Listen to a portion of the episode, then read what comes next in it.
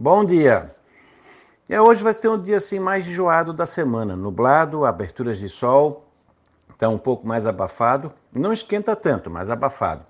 E tem chance de chuva, algum risco já de manhã e um pouco mais à tarde e noite, não para todo mundo. Alguns vão passar sem chuva, outros vão ter chuva e trovada com risco pequeno de alguma trovada mais forte. Sábado, domingo, segunda, tempo bom. A possibilidade de chuva é muito pequena, friozinho, fresquinho de manhã, calor à tarde, não exagerado no fim de semana. Já na segunda, passa dos 34, 35 e na terça dos 35, 38 na região. E aumenta a possibilidade de trovada na terça, final do dia à noite.